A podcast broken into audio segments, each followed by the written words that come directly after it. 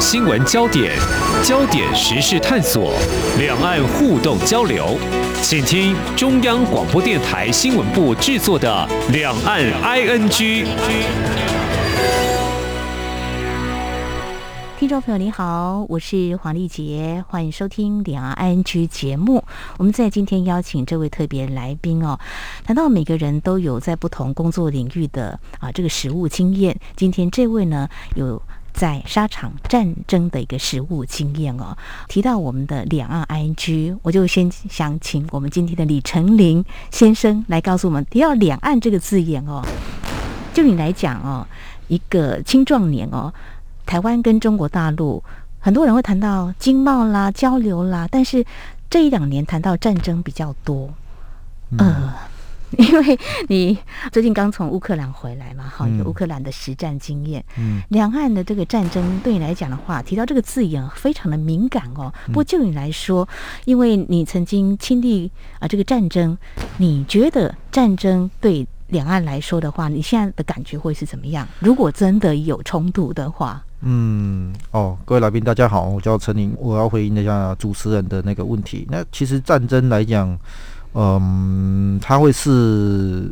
我讲的比较中立一点，它是会两个地区的一个可能会发生的事情，嗯、但是我觉得付出最大的就是民众的生命财产是最大的，嗯，因为你会看到很多东西会被摧毁的，而且不是就是很多人想象里面的哦，他什么只会攻击什么军事目标，没有，因为那个炮弹跟导弹来，它的碎片爆炸会波及到哪里，你你不知道，而且我觉得重点还是受害最大的就是民众，因为我在乌克兰看到的，像俄军他们摧毁医院啊。学校啊，图书馆啊，加油站啊，还有那个 supermarket 那些，嗯哼，就是他们摧毁一些很多民生的东西，包含一些村庄。但是我看过是整个村庄只剩下只有墙，就什么都没有，全部都是被摧毁的。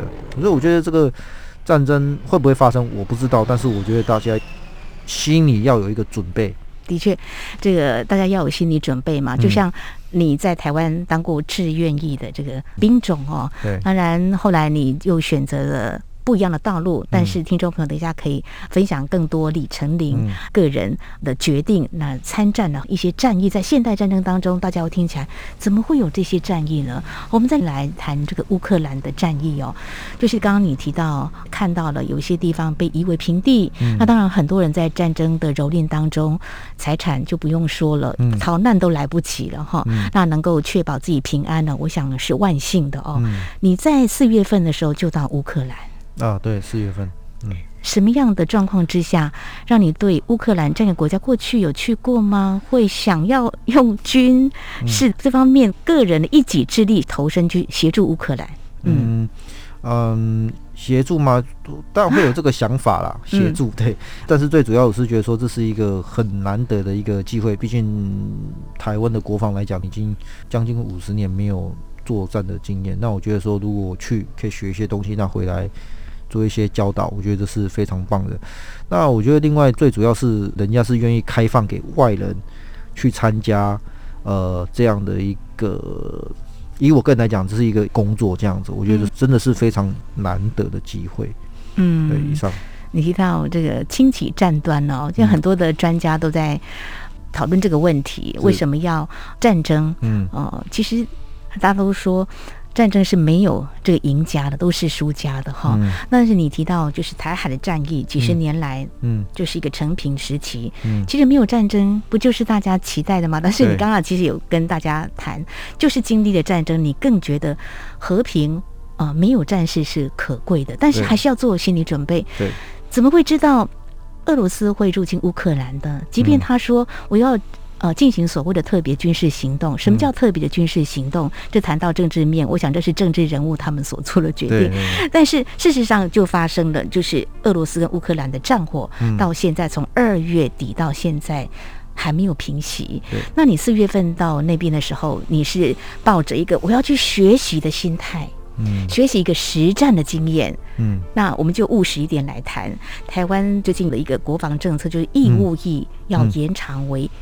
一年的时间，就你当过志愿役，就签了四年。你觉得一年的时间至少可以学到什么吗？你对于这个有什么样看法？嗯，我的看法是，但是这是我个人啊，这个没有对错啦。嗯，但我觉得说他延就算延一年，还是改四年，还是改四天，还是改四个小时，我觉得时间上不是重点，而是他训练里面的值是有问题的。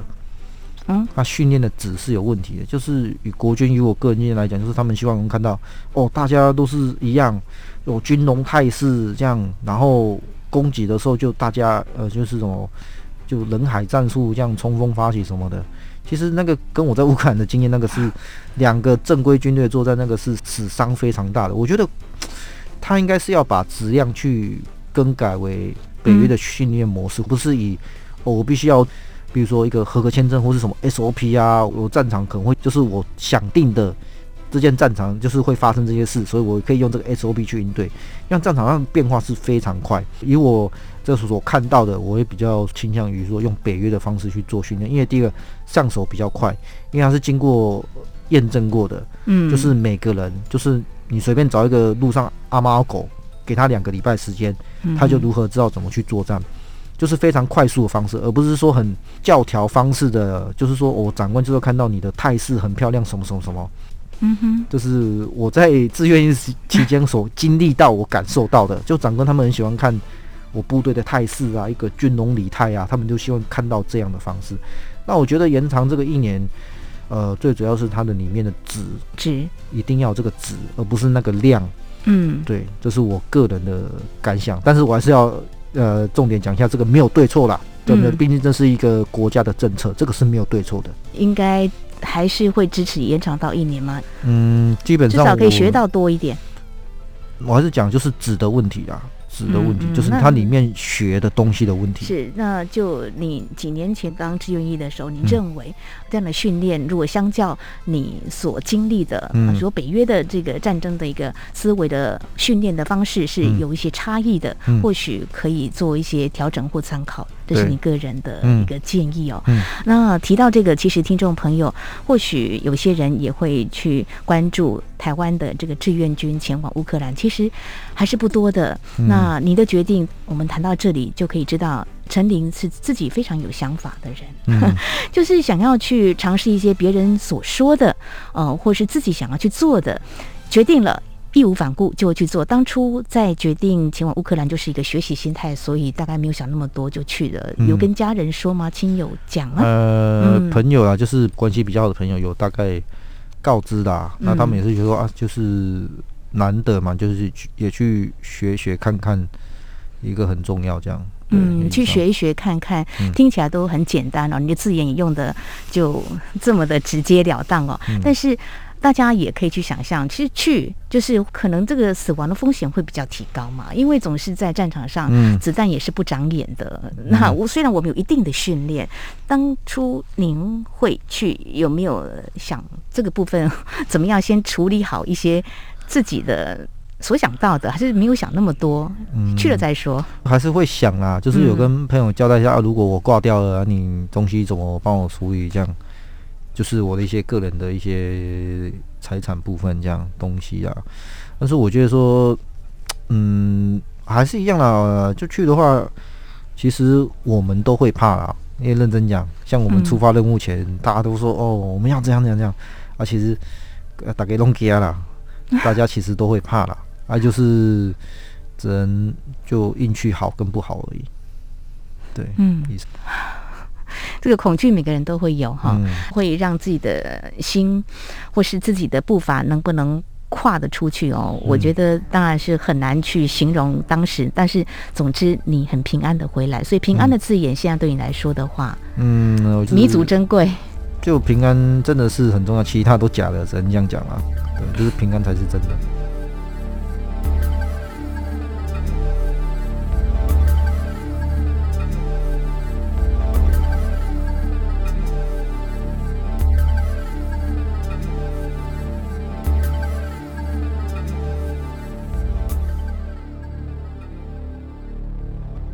很多听众朋友，或许现在听到我们的对话，会更想知道你当初去到乌克兰哦，其实四月份的时候，整个战争的情况，我们可以想见，应该是一个比较混乱的一个情况哦。嗯、那我们代表就台湾就是志愿军，当然政府也不是说非常的积极鼓励，但是尊重每个人的选择。嗯、呃，其实陈林在前往乌克兰之前哦，你也曾经当过一年的法国的外籍兵团。嗯、呃，到国外去打仗，对你来说，乌克兰也是一个新鲜的经验嘛？哈，嗯，那。去往那边，你是怎么样取得联系，或怎么样就能够顺利成为这个国际志愿军的成员呢？嗯嗯，哦，那就是有一个标准的作业的，就是你可能要写一些 email 去申请什么的。毕竟它也是已经快半年前的事了。嗯、那当时来讲，呃，那个情况是真的蛮混乱的，因为需要人嘛，真的是需要人，嗯、因为几乎呃各个战区都是处于真的是很混乱的状态。呃，我印象中那时候报名是还蛮多人报名的，但是问题是到后面的话，就是比较多人就是没有那种从军过的经验，那等于说就是训练上啊可能会有一些差异，然后对一些战场上可能没有做好一些心理状态，那有些人就可能待的时间也没有很多，嗯然后很多人都离开，那也会造成说就是部队常常会有能力的需求这样子。嗯哼，对，相信你们去的那个时间点，应该算是兵力还蛮缺的吧？哦，对，算是蛮缺的，因为我稍有跟比较早之前，大概三月到的一些嗯外籍的志愿军，嗯、他们说那时候都是打那个守卫战嘛，就是城市保卫战。嗯、对，那时候那时候是情况是很混乱，嗯，然后通讯也不是很好，因为毕竟俄军他们的那个。电子作战是蛮厉害的，它很多通讯就是你用无线电都是没办法做正常使用，嗯、或甚至你要呼比较远的距离都是比较困难。嗯哼。但是到了后阶段的时候，我加入经过大概四个月到五个月，嗯，后面的话，乌克兰国防部它就开始慢慢有比较完善的制度，开始做一些计划这样。嗯，好，从刚刚开始的混乱到后来会比较有完善的计划或是规划，啊、嗯。呃，做一些管理哦。那在于这些国际志愿军来到乌克兰，嗯、可能不只是啊、呃，我们台湾过去的一些非常有勇气的英勇的战士，还有其他国家，嗯、我们会被安排在一个比较固定的啊、呃，针对你们国际的志愿军做这个啊、呃、上战场的安排吗？还是说，其实就跟乌克兰的军队呢，我们就一起并肩作战，大概是什么样的情况呢？呃，基本上就是讲英文为主嘛，呃、所以大家就是尽量是在一起这样。嗯、对，就是以照国防部的规划为主。嗯，嗯好，那你是被派到第一线吗？还是？呃，一线啊，就也都是线都是在一线啊，对啊。就是所谓的冲锋陷阵第一线。呃，应该也不是说冲锋线啊，是就是他有他的任务规划的行程。嗯那这部分我不能讲太多，反正就是依照他们的需求，然后去分配任务，然后去执行这样。嗯嗯，你过去在台湾是你的志愿役，你是海军陆战队。对，对，对，这个是五郎公中给你到哎，然后就是不容易。嗯，就是经历过，其实也 就还好。其实很多事情都是只是它是一个名词，那实际上里面、哦、怎么讲，就是只是。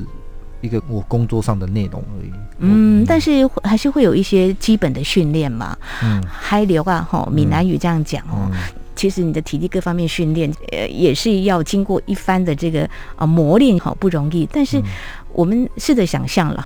不管是在地区性啦，或者说在天气各方面，都跟乌克兰很不一样哦。如果说你是一个海陆出身的话，其实可以好好善用你的这方面的训练专长，在那个国家可以从事，有吗？有被善用到你多年来的训练吗？嗯、呃，因为我是步兵单位嘛，那基本上去那边也是步兵单位，那就是想办法去。呃，融合他们的训练这样子，嗯嗯，对啊，就是没有什么特别突兀什么，基本上去大家都是从零开始，因为每个人的经验跟呃一些使用的一些方式都不一样嘛，所以我们就是找出一个平衡点，就是你可以懂，我也可以懂，哦的方式来做训练，不会说特别谁突兀什么的，没有，就是大家都是一样的。就是归零吗？就是大家一起，不是说哎，你过去曾经有什么经验？有些人有从军的经验，有训练嘛。嗯、那如果说能够再给予加上什么话，就是一个比较好的一个发挥的机会嘛。嗯，那并不是这样。嗯，你在那边上战场，你就第一线嘛？可不可以告诉我们，就是拿枪吗？拿枪这是正常啦，那个都是一定的、啊。哦，啊，就是。可能做一些呃攻击任务啊，或去做一些啊、呃、怎么讲支援的任务，这样子就是会到前线第一线跟俄军作战这样。哦，嗯、攻击的任务，嗯，你自己的记录好了，嗯，有攻击到所谓的目标吗？那、啊、一定会啊，那个就是工作内容，那本来就是啦、啊，因为我不可能过去讲说，哎、欸，你是俄军吗？你需要帮忙？不可能啊，我们看到只要绑白布条就直接开啊，毫不迟疑。如果我又不是警察，我又不可能说枪放下，然后什么那种不可能啊！就是白布条看到就直接开啊，那就是就是工作内容就是这样子啊。就好比说我们现在已经在录音室，你拿着麦克风讲，因为这是你的工作，就对来说是一个轻松平常。那这件事情对来说也是一个轻松平常的工作，因为我受的训练就是看到有绑白布条，就是直接开枪啊。所以你有开枪？那一定要开啊，对啊，要不然就是他开火而已啊。所以。这个是在过去这段期间，在乌克兰，你有开过很多枪，嗯、就是对着俄罗斯的这个军人目标，嗯，嗯有击中目标吗？呃，我是没有查啦，但是听他们讲说应该是有，嗯、因为这种东西就，呃，那也是大家同时开嘛，那也不会去分辨说哦，这个是你打的，没有这个给像亏啊，你满不在，反正就是。大家也是为想办法先活命嘛，所以大家很多工作就是为大家同时进行这样。好，先保命很重要。开枪之后自己好，如果你第一次或是有让你震撼的一种感触会是什么呢？哦，就是其实还好诶，开枪我对我来说其实还好，哦、主要是第一次是看到尸体啦。嗯，对啊。是在什么样的状况之下？哦，那个是我记得没错啊，那个是民众是好像要开卡车要。他会想跑，因为那时候已经进攻了嘛。那火炮打来打去，那俄军看到就是直接把他杀掉，嗯、然后人就是躺在那个车窗，就是下巴都没有，然后就血流，整个都是这样。嗯，不会让你你现在形容的，我觉得可能在你的脑海当中或呃心里头的这个浮现的。印象可能还是久久的，因为你会这样形容。那可是人都有这么一次会经历，嗯、但是在战火当中，相信这种不忍卒睹的画面应该不少。不会啊，你再经历第二次、第三次就好了，就没感觉。就是、因为其实就，就因为他就躺在那里啊，他就是没有生命，他就是在那里，他也不会对你怎样，啊，你也不会对他怎样，就就这样子而已啊，要不然你要我怎么办？人家说生死一线间，那时候那种你会有什么样的感觉呢？嗯、也没有啊，我就觉得说这是很正常的事啊。这战场就是这样，一定会有尸体啊，一定会有人受伤啊，一定会有残肢什么的破坏的房子。我觉得这是很正常的东西啊，嗯、因为这是在打仗，不是说什么呃，可能在玩生存游戏，那个是不一样的东西。嗯、是血淋淋，这是一个活生生的嘛，哈。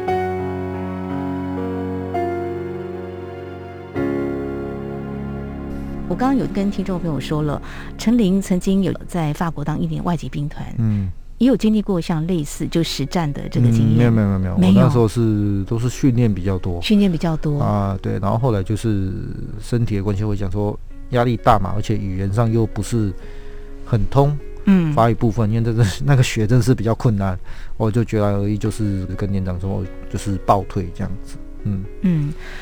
如果说你在那一年的外籍兵团有类似实战的经验，或许呢，在面对乌克兰的战火的时候，会更有所谓的呃经验，或觉得没什么，但是 竟然是没有的哦。但是乌克兰的参战呢，让你在第一次看到有不少人因为在战火之下呢，生命就此告终哦。嗯、那也许一刚开始的震撼会很大，但是久了之后，我、嗯、有人说人是习惯了动物，嗯、久了之后就会习惯。但是，与其这样说，不如说，其实，在那样的状况之下，其实是很残忍的。时间也不容许你想太多情感面的这样子的一个想法，否则大概枪也拿不起来了，大概也很难去瞄准目标，甚至可能会只剩下 我。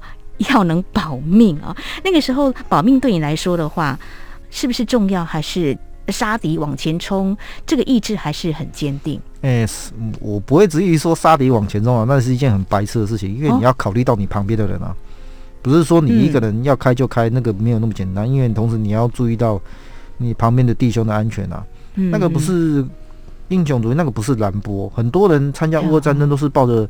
哦，江安波啊，然后什么什么什么的，那个没有，那个是你还是要为你身边的人着想，嗯，对啊，因为像很多我身边的朋友，他们都是美国的、加拿大的，还有一些其他国家地方，他们都是打过仗的。但是我们经常就讲啊，因为这场战争是正规军跟正规军，不是你去打恐怖分子什么塔利班，那个是不一样的，那个形态是不一样。嗯、就好比说，你警察跟抓小偷，跟警察去打持枪的。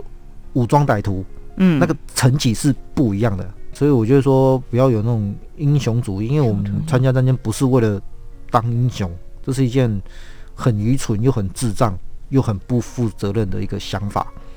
对，你要考虑到你旁边的人，对啊，嗯。对啊就是不能抱持英雄主义上战场就对了。这个在乌克兰，嗯，你去呃参战的这段期间，这样子的一个训练或精神方面，在教育是不是也会很强调这个部分？大家是一个团队，对啊，就是因为那种工作战，对啊，因为他工作就是一个团队在工作啊，嗯，对啊，所以就是以身边的人的安全还有自己的的安全为着想先。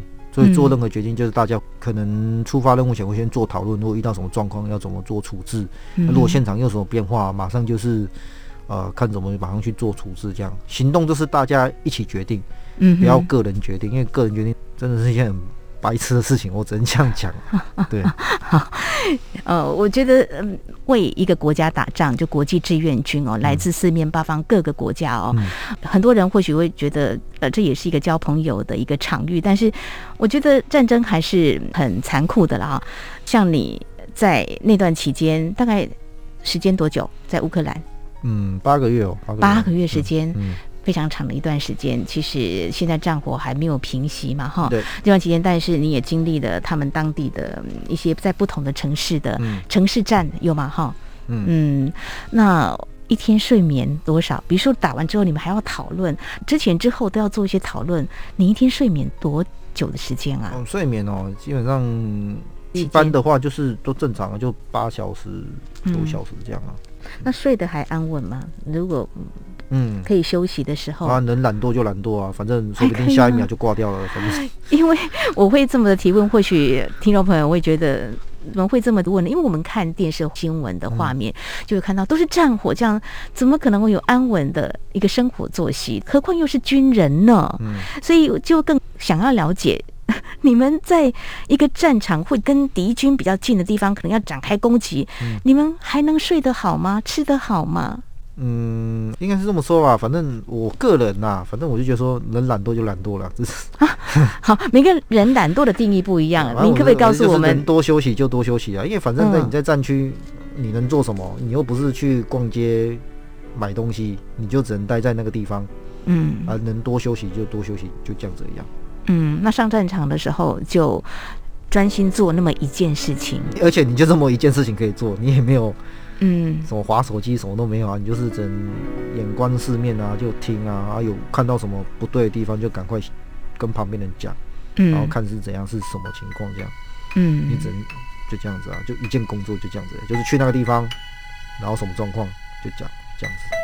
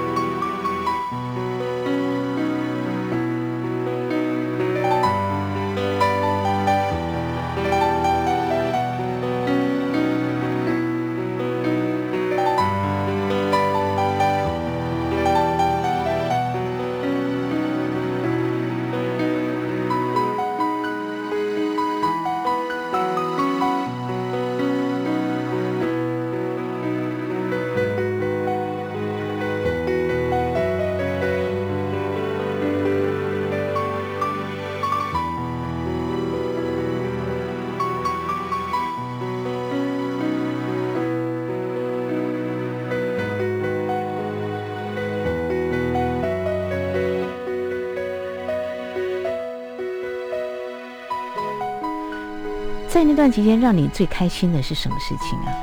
最开心哦，呃，大概可能就是刚好吃到一间那个吧，那个越南餐厅吧，越南人开的，还能够找到一家越南餐厅，对，就是亚洲算也讲通俗一点就是亚洲餐厅啊，对，啊，越南人开的这样。哪一个城市啊？哈尔科夫。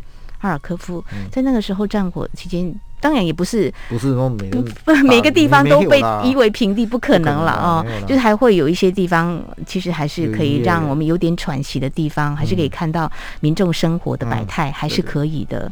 在那段期间啊，所以睡眠还 OK，然后很多正常，很多正常。那让你比较难以磨灭的一个画面会是什么呢？嗯，大概就是炮火吧。嗯哼，嗯，对，就是炮弹啊，炮弹落地啊，那些是比较，呃、欸，辛苦啦，而且那是比较危险的，对啊，比较辛苦，躲炮弹。你的意思是躲炮弹？欸、你也没办法躲啊，就是你听到那声音下来，那个大概只有零点五秒吧，啊，你就是期望它不是打到你啊。嗯，对啊，你只能这样想，你只能就期望这个 这样子的，因为那个冒着风险太高了，因为那个速度都是很快的啊。你只有零点五，你就咻嘣就这样子啊，那就是你希望它是打在旁边，不是打在这边，你只能这样期望而已啊，嗯、希望，对啊。好，这是李成林今天在我们节目当中跟我们分享，在今年啊四月份的时候，他前往乌克兰待了下来，就是八个月的时间，所经历的点点滴滴的一部分而已。嗯、现在在我们录音室看到你毫发无伤，平安对你来说简单。这两个字眼其实是不简单的。嗯、或许你会觉得义无反顾做自己想做的事情，也是一个人生很不一样的经历。可是对亲友来说呢，恐怕也不是这么容易就熬过哈。这样讲，或许。有机会的话，也许可以跟你的亲友谈谈过去这段期间他们是呃怎么来期望你回来。好，我们先暂时聊到这里。那在下一集节目当中，我们再继续邀请我们台湾志愿军李成林，在今年呃前往乌克兰参战。那么他抱着学习的心，那么也平安的回来。那在过程当中，其实他有很多的实战经验。呃，不管是刚才我们提到两岸，或许可能未来会有。所谓的冲突或是需要呢，有人上战场的啊、他也分享他的经验。呃，在下次的节目当中，我们再来谈谈这样的经验是难得的。那对于呃人生的一些感触，我想还有很多的面向，听众朋友可能也跟我一样很想知道。我们再继续跟李成林来聊聊这段不一样的岁月。好，非常谢谢陈林，谢谢你。好，谢谢。好，以上就是今天两岸居节目，非常感谢听众朋友您的收听，王丽杰祝福您，我们下次同一时间空中再会。